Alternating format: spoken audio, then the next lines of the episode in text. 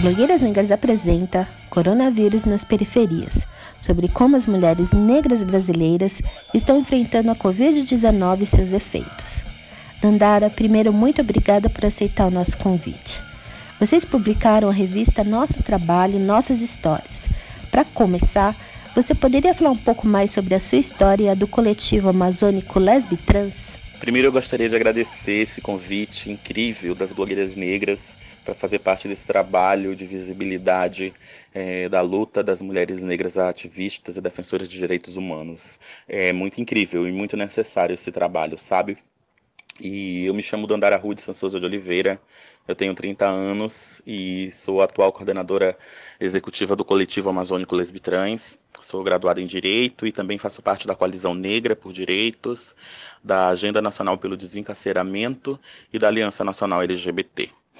E atuo na região da Transamazônica enquanto defensora de direitos humanos vão fazer cerca de 10 anos. E é muito desafiador, né? Ser já é muito desafiador ser uma mulher negra na Transamazônica e ser uma mulher negra transexual é muito mais desafiador, né? Porque aqui o machismo, ele é um machismo ainda muito arraigado na cultura popular, sabe? E é um machismo que ainda mata muito, é, assassina bastante, né? E invisibiliza muito também a luta das mulheres principalmente no que se diz respeito às mulheres negras, travestis e transexuais.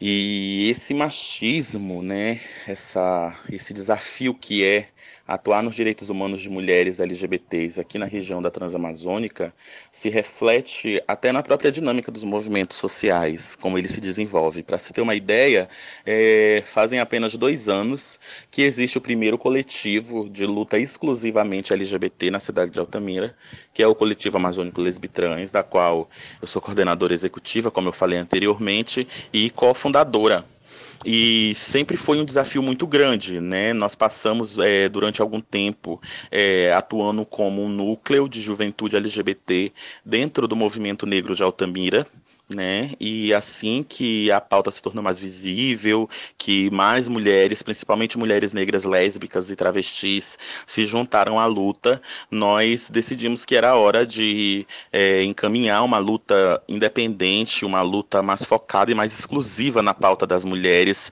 LGBTs, principalmente nas mulheres travestis e transexuais, que são muito invisibilizadas e são e têm seus corpos extremamente violados aqui na região, né? Então então, o coletivo amazônico Lesbitrans, ele vem com a proposta de ser é, o primeiro coletivo é, exclusivamente LGBT da cidade de Altamira. E também atua com forte recorte racial, né?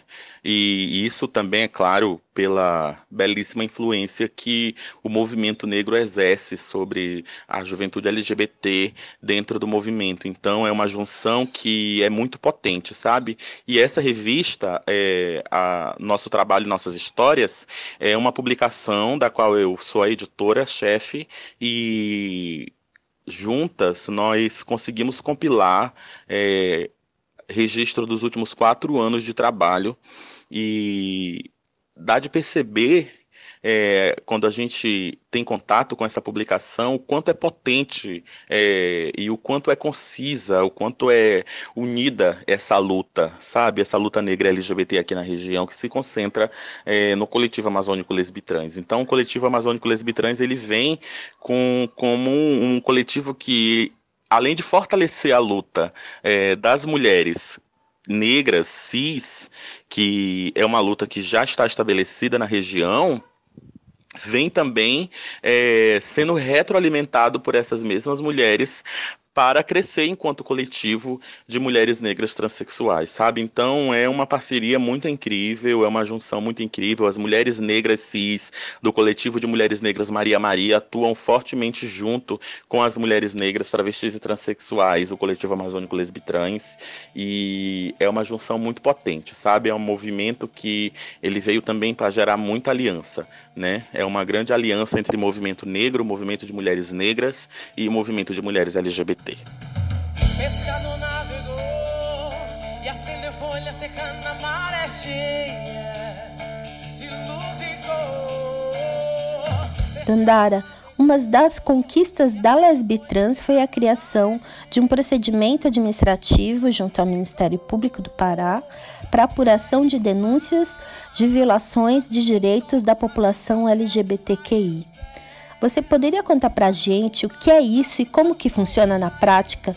Qual foi o caminho, os instrumentos que vocês usaram para que isso se tornasse uma realidade?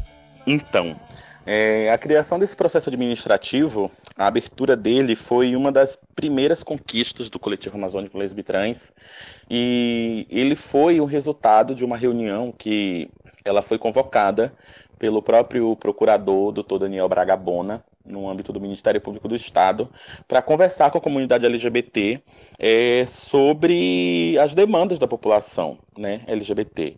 E isso foi uma iniciativa muito incrível do Ministério Público, né? Porque até então não tinha havido na história da cidade outra manifestação vinda de ofício do Ministério Público para atender as demandas da população LGBT.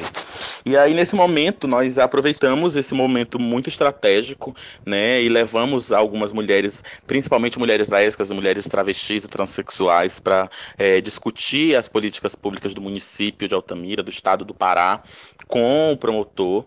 E uma das principais reclamações que vai de encontro à competência do Ministério Público do Estado, é, foi em relação ao acesso à segurança pública, né? Tanto para registrar a ocorrência das nossas demandas, tanto para conseguir a proteção da segurança pública que nós, que nós precisamos. Então, foi uma reclamação é, uníssona, né, dentro dessa reunião. E aí, a partir disso, o promotor de justiça abriu esse procedimento administrativo, que é um processo que corre dentro do Ministério Público de maneira permanente, para ir agregando as demandas dessa população dentro da competência do Ministério Público do Estado, para que o Ministério Público do Estado tome providências. Então, essa denúncia, é, é essa, esse procedimento, perdão, ele é é um canal direto de comunicação do movimento LGBT com o Ministério Público do Estado por encaminhamento de denúncias, principalmente no que diz respeito ao acesso, né, ao acesso às políticas de educação, de saúde, de segurança pública, de assistência social. Então essa conquista foi muito, muito, muito grande. E aí, é, um ano depois, né, graças à visibilidade desse trabalho, desse procedimento também, e por iniciativa também própria do próprio Ministério Público, do Ministério Público Federal, é, a partir do procurador Dr. Sadi Flores Machado, é, foi aberto um procedimento administrativo, também na competência do Ministério Público Federal, por encaminhamento de denúncias relacionadas a violações de direitos, principalmente no relacionado ao acesso de, de mulheres LGBTs a serviços públicos, né, que são de competência é, controladora do Ministério Público Federal. E então são dois ganhos que foram muito expressivos na luta LGBT aqui na região. E graças a esses procedimentos, é, nós conseguimos aprovar é, agora no último edital do Fundo Brasil de Direitos Humanos, Resistência 2020, um projeto no qual nós vamos instalar e implementar aqui na cidade de Altamira o NEPAIS, que é o Núcleo Estratégico de Promoção da Paz, que será um núcleo dentro do coletivo amazônico Lesbitrans, que vai é, concentrar é, a administração externa desses procedimentos administrativos. Nós vamos é, encaminhar é, através desses procedimentos, as demandas que forem trazidas pelas mulheres LGBTs que moram no interior da Transamazônica, que moram no interior da floresta, no Rio, porque a gente sabe que a abertura dos procedimentos administrativos para o encaminhamento de denúncias foi um ganho muito importante, né? Isso é inquestionável. Mas nós sabemos que por, por ser uma plataforma eletrônica em ambos os Ministérios Públicos, é, o encaminhamento tem que ser feito através de formulário eletrônico. Nós sabemos sabemos que nem todas as mulheres que moram aqui na região têm o acesso necessário para conseguir é, autogestionar essas ferramentas sozinhas, né? Então, é, esse núcleo, ele vem como um elo de conexão entre a comunidade LGBT que não tem esse acesso a esses procedimentos, para que essa comunidade traga as demandas para o NEPAIS, o Núcleo Estratégico de Promoção da Paz, é feita a triagem dessas demandas e nós encaminhamos através do procedimento administrativo competente. Né? E nosso objetivo no futuro é fazer é, mais reuniões, mais parcerias com outros órgãos, como Defensoria Pública do Estado, Defensoria Pública da União, Secretaria de Segurança Pública para que também, no âmbito das suas competências, possam fazer a abertura de procedimentos administrativos, para que a gente esteja encaminhando é, as nossas demandas, as demandas da comunidade como um todo, principalmente da comunidade que está no interior da Transamazônica. Estão falando sobre uma tal de imunidade de rebanho, que é deixar as pessoas se contaminarem para tentar parar com a pandemia. Enquanto isso, as pessoas vão morrendo. Como essa história afeta as mulheres LGBTs do seu território? E aproveito para perguntar sobre as ações que vocês têm desenvolvido em Altamira depois que começou a pandemia. Bem, é, do meu ponto de vista, é, essa imunidade de rebanho, a imunidade do rebanho, como está sendo dita, é só mais um braço dessa necropolítica que está implantada e que vem sendo implementada em nosso país há décadas, né, e vem sendo corroborada aí por esse governo que foi colocado de maneira golpista no poder. E essa história de imunidade de rebanho para frear a pandemia é uma necropolítica, é uma política de morte e direcionada porque, na verdade, é uma grande desculpa para o governo não fazer nada em prol de determinada população, porque não é aleatória, né? A gente fala de imunidade de rebanho, a gente não, eles, né? Eles falam de imunidade de rebanho e como se isso fosse uma possibilidade para frear a pandemia, mas na verdade isso é uma possibilidade unicamente de selecionar as pessoas que vão viver e que vão morrer, né, nesse contexto de pandemia. É mais é, uma estratégia é, fascista de proveito dessa conjuntura de crise na saúde que nós estamos vivendo, na crise econômica que estamos vivendo, é, para não fazer absolutamente nada, nada pela população alegando ser uma estratégia que, na verdade, é só uma estratégia para matar a população. E a gente sabe que quem mais morre com essa contaminação? As pessoas que não têm o direito de se isolar, que não têm o direito de acessar meios de combater é, a proliferação do coronavírus, né? Que é a população de trabalhadores e trabalhadoras informais, né? Que estão na rua, né? os trabalhadores e as trabalhadoras profissionais do sexo que estão na rua, né, que representam 90% da população transexual e travesti, porque a gente sabe que a realidade ainda hoje é que 90% da população travesti e transexual empreende primeiramente como profissionais do sexo, e isso tem que ser dito, né?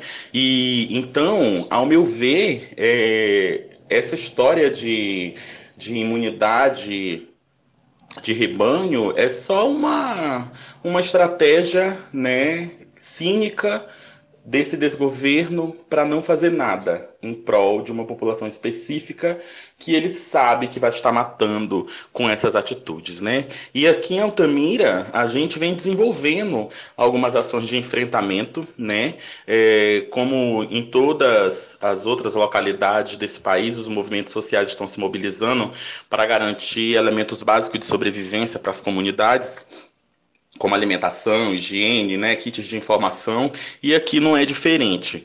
É, a única estratégia que nós estamos desenvolvendo aqui, que é uma estratégia também pioneira nesse sentido, é que nós estamos desenvolvendo projetos de formação de promotoras legais populares para atuarem nos cenários de pós-pandemia, né, na garantia dos direitos que foram violados é, de mulheres negras, de mulheres LGBTs durante esse período de crise. Porque a gente sabe que essa crise ela vai deixar está deixando um passível muito indimensionável na nossa vida, né? E, e em várias áreas, na área social, na saúde, na educação.